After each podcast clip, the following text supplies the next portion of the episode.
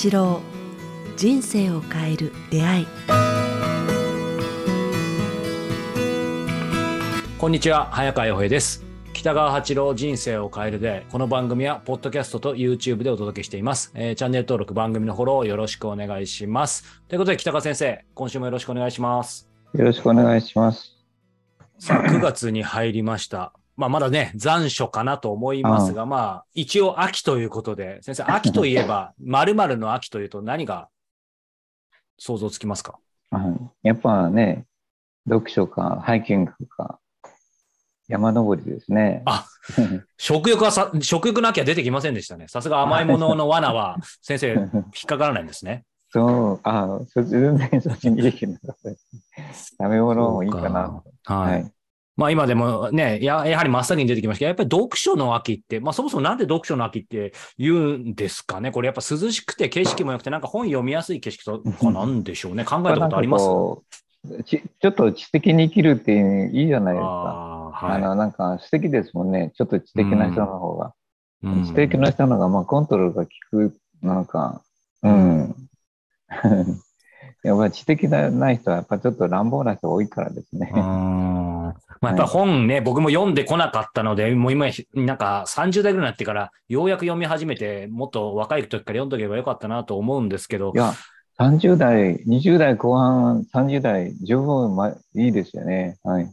いやもう読みたい本ありすぎて、もうこの あの YouTube だと映りませんけど、後ろにもう今本当に1000 1000冊ぐらいあって、なんか半分ぐらい読めてないんですけど、でもちょっとね、幸せなのもあるんですけど、まあ僕の話はさておいて、先生、あの本って普段ってこうどういう感覚で、つまり、例えば当然書店へ行くとか、はい誰かからお勧めされるとか、まあ先生があんまり Amazon で買うイメージはないんですけど、やっぱ本屋さんですか？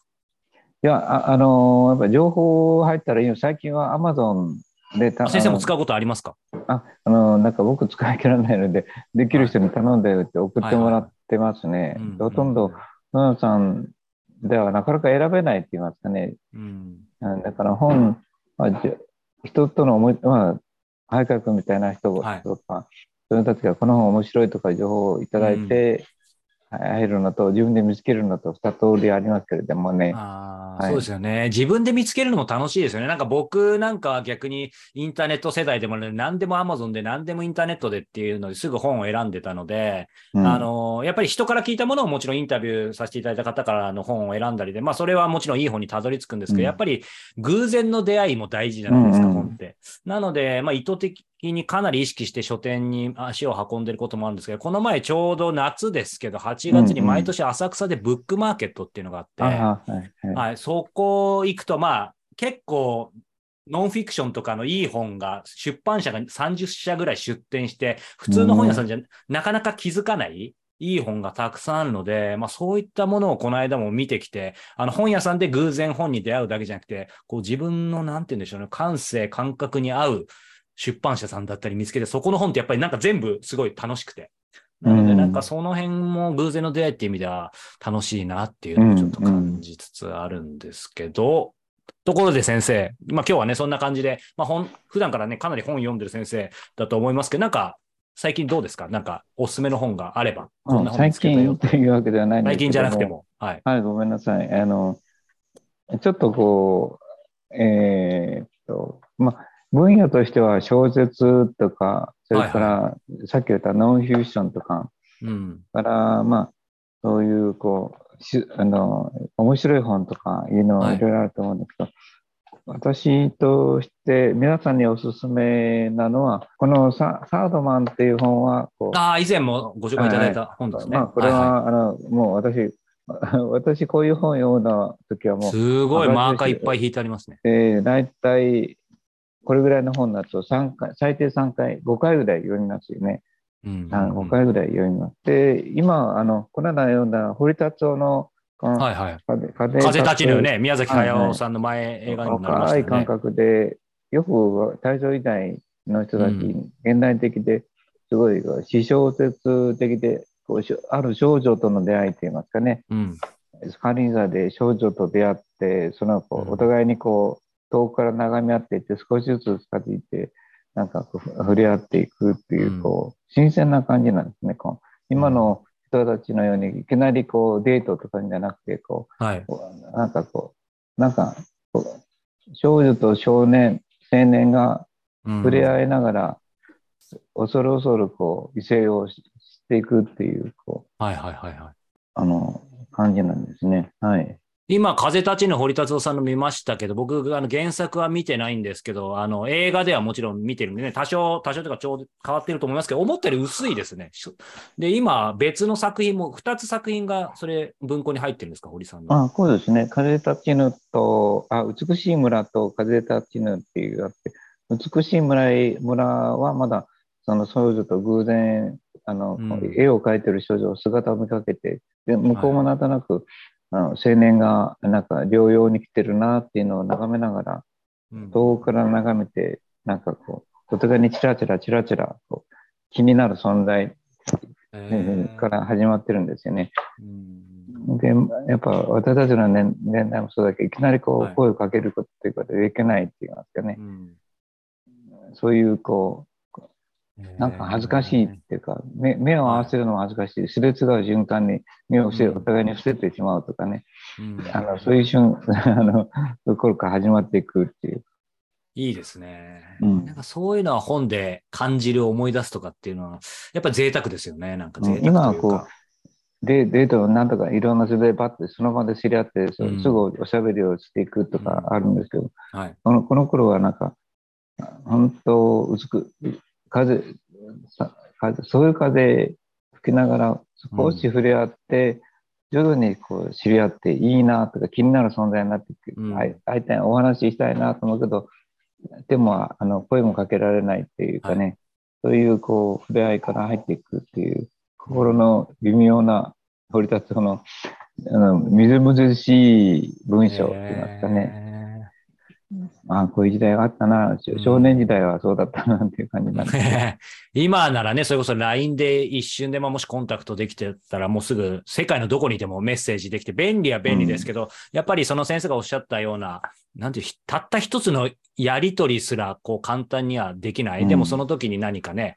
ちょっと手紙でも何か交わした時でもそうですし、なんかコミュニケーション、なんて言うんでしょうね。その時のが不,、はい。そう不便だったかもしれないですけど、なんかそこにあるものはむむしろより豊かだった感じもしますよね。そうですよ。なんかちょっと、偶然指がちょっと触れただけでもう、わーっとゾクゾクっとするような、こう、なんか喜びとか、はい異性を感じるとかいう、こう、みずみずしさとか、うん目が合っただけで、わーっとかドキドキしてしまうとか、そうですね。うんいいですね。の音がこう、ドクドク聞こえてきて、うんなんか気になってくるというか、うんなんかそういう、僕らの時代はそういう時代があったんですよね。少年時代とか青年時代までは。だんだんだんだんそれがこう、すごく出会い、植物的になってきた。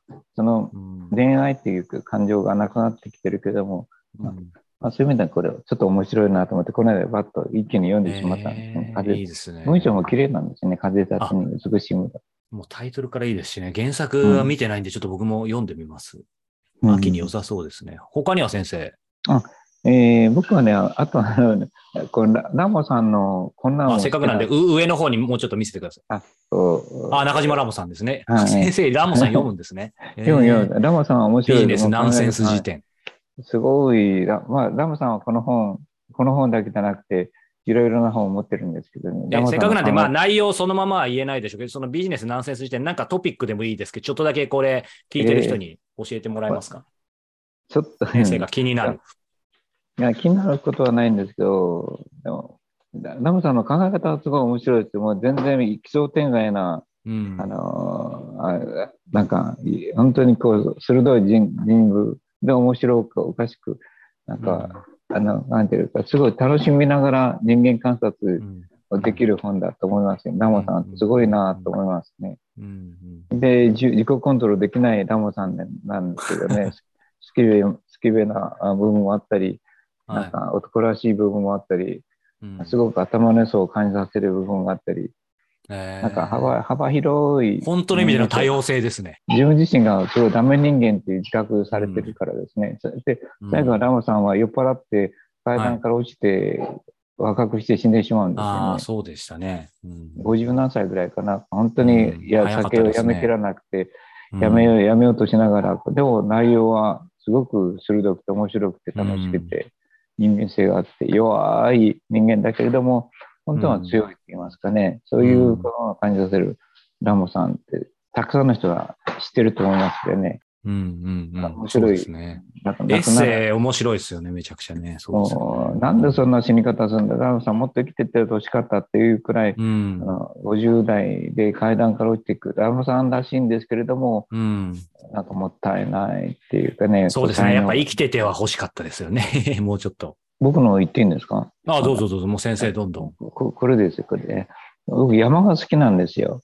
悪夢の一日となったエベレストの悲劇はなぜ起きたのか。はい。で、僕は、まあ、これはその前にこういろんな登山家の、まだあるんですけどね、登山家、超一流の登山家がこうエベレストとか、から、うんまあ、8000メートル級の山をこう、なぜ登って、なぜはいはい死に 会いながらでも、一人か二人、7年死んで、一人だけ助かってきたような人たちが書いた本がいっぱいあるんですよね。うんうんで、なぜそれでも登ろうとしてるのかとか、どうやって生き延びてきたかとか、そういう不思議な体験を、こう、ちょっとした判断力で登ってきた人と、不思議と同じような弱いように見えても、体力がある人とない人っていうかね、があって、勇敢な人ほど早く死んでしまうとかいう、うんなんかもう、そのエベレストの、エベレストだけじゃなくて、エベレスト級の冬山登山の、なんか怖さ、面白さ、神秘性、あ登る人たちの孤独感とかいうのがはいはい。大好きなんですね。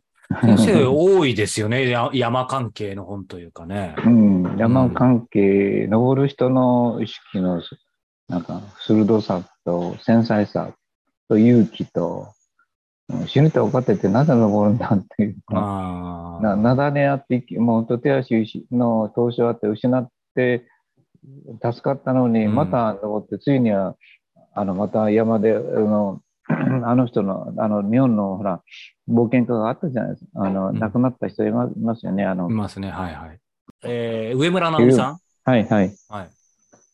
上村直美さんも、うん僕にとっては昔ではないんですけど、かなり前 あ前だと思いますね。ぼ僕からすると、あそうなんだ僕らからすると。はい。ええそうなんだ。上村直美さんってままあでもだ生きてる有名ですよね。はい。いやいや、まだね、生きてる感覚がするぐらい、なんか近い年。ちょうど40。年前ですね、亡くなったの。え？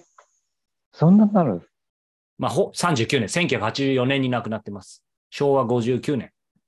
ああ、ええ43歳で亡くなってますね。僕と同い年だ。うんうんいやいや、すごいですね。僕、あこの、このくらいの年齢の、うん、あの、年の出場の速さっていうのは、やっぱ、40年も経ったんか。ー そこが驚きますね。まずちょっとショックですね。うんええなんか、5年、5、6年前か10年前のような感じがしてた。うんうんああ、早いですね。なんか感覚が狂ってるわ。ごめんなさい。まあいえいえ。えそういう今死ぬって分かっと、分かってる、どっかで死ぬな、のたれ死ぬなとか思いながらでも、こう、はい。冒険がとか登山家とか出てくる、うん。その心がなんか、なぜ、何な、何に呼ばれてるんだろう。ん。う、なんどの美しさに惹かれてるんだろうっていうのが、こう、うん。登山家、いろんな登山家の、こう、うんああ中にはあるんですよね。うん。みんな次々になんで登っていくのか、なんでそんなに過酷な冬の中に、8000メートル級で吹雪の中に身をさらすのかっていうのがね、日本人の中にもいるから、その辺のこう、自分が体験できない異次元の体験を、あの、読むっていうのは、すごい面白い、楽しいですね。勉強になります。うん確かに。まあ、やっぱその命の、いね、死のギリギリというか、それに近い、まあ、それと生きるを多分感じる、なんか、あるんでしょうけど、まあ、これはやっぱり頭で理解するのとね、実際本で読む、さらに言うともっと体験するのと多分全くね、その次元が違うので。そういう意味では本っていうのは面白いですね。全く自分の関係ない人たち、うん会ったことない人たちの知識と体験がね、あの、こう、い別の世界を教えそうですてくれる。ね。そうか、じゃあ先生はこう、まあでも先ほどのサードマンもそうですけど、やっぱりなんか、ね、なんか人類のこう、深いところに何か入っていくような本から、まあもちろんね、あの、ラモさんのようなそういうちょっとユーモアとか、そうですね。幅広いですねたただビジネスの世界とか平和な世界とかだけじゃなくて、過酷な世界を体験するっていうのも、まあそういう意味で断食もそうなんですよね。はい。あの登山によく似てて、やっぱりすごく過酷なんですけどね、はい。過酷な世界に身を置くと、なんか何かと通じてしまう。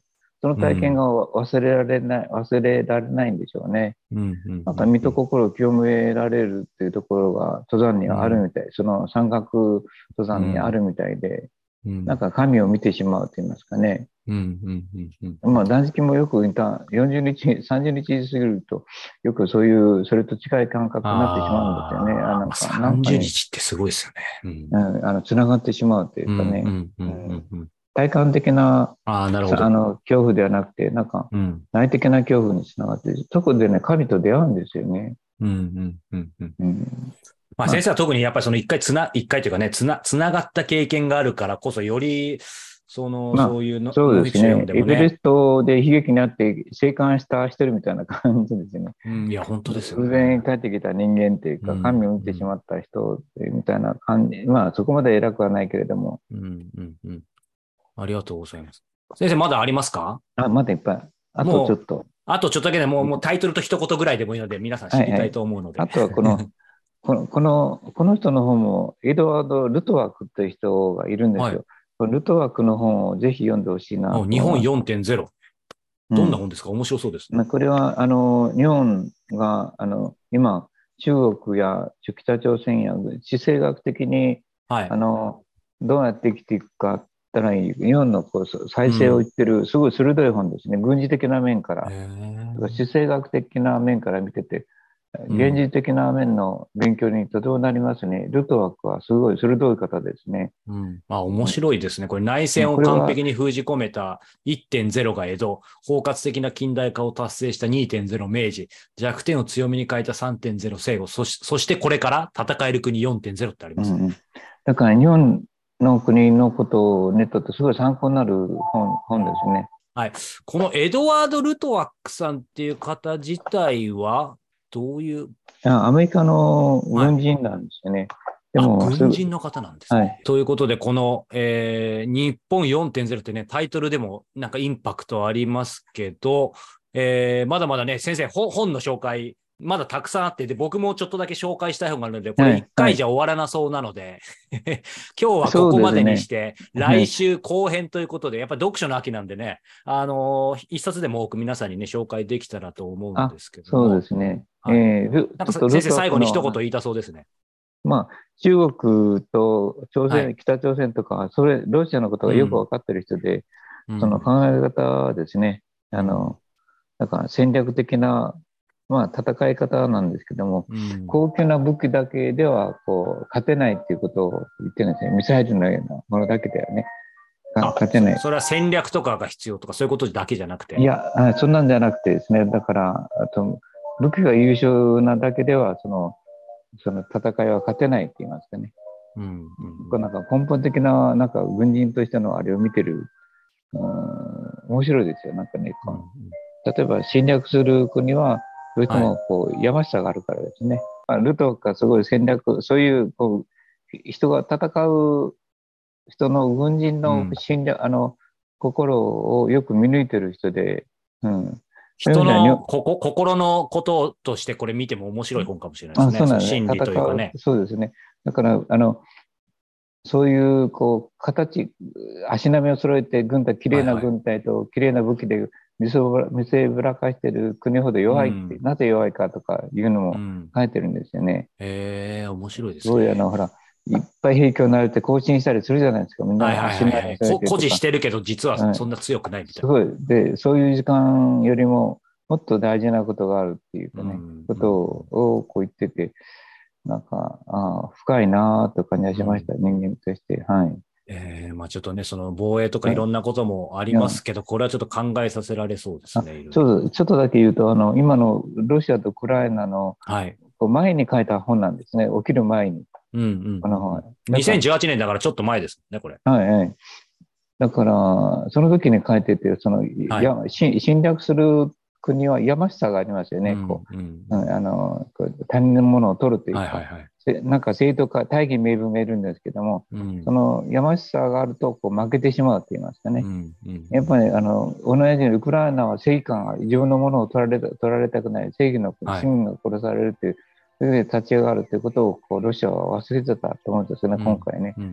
それをその前にこうルエドワード・ルトルルトワークさんははい。解いてて、こうそういう人間の心の山さがあるとどんな軍隊も弱い、そこが一番弱いんだって言いますかね。うんうんなんかいくら近代化してもいくらミサイルいっぱい持ってもなんか本当はそういう国はこうあ軍隊、うん。そういう軍隊は軍人はこう弱いんだっていう、これをウトワさんの理論が今回のロシアと、はいウクライナの中でうん一応垣間見えたって感じがしますね。うんうん偏見性があるっていう。すごいですね、はい5年前から、はいちょっとね、この日本4.0、エドワード・ルトワークさんもぜひ皆さんチェックしてはいいただけたらと考になりま思いますす。ね。はい。はい勇気を得られます。はい。うんということでね、あのー前後編に分かれるぐらい、やっぱ先生もね、あの、いろんな本を読んでらっしゃるので、また来週引き続き、えーこの読書の秋シリーズ後編をお届けしたいと思います。さあ、えーこの番組では引き続き皆様からのご質問、ご感想を募集しております。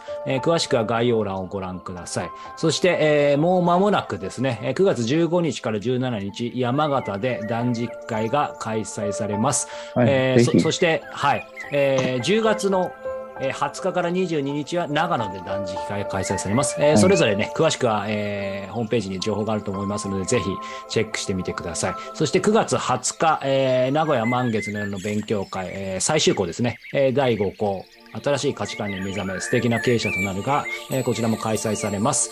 えーこちらもですね、途中からの参加でもまた、えー次回以降ね、歩行という形で、えー受講ができますので、えータイミングが合う方はこちらもぜひチェックしてご参加いただけたらと思います。ということで、北川先生、今週もありがとうございました。ありがとうございました。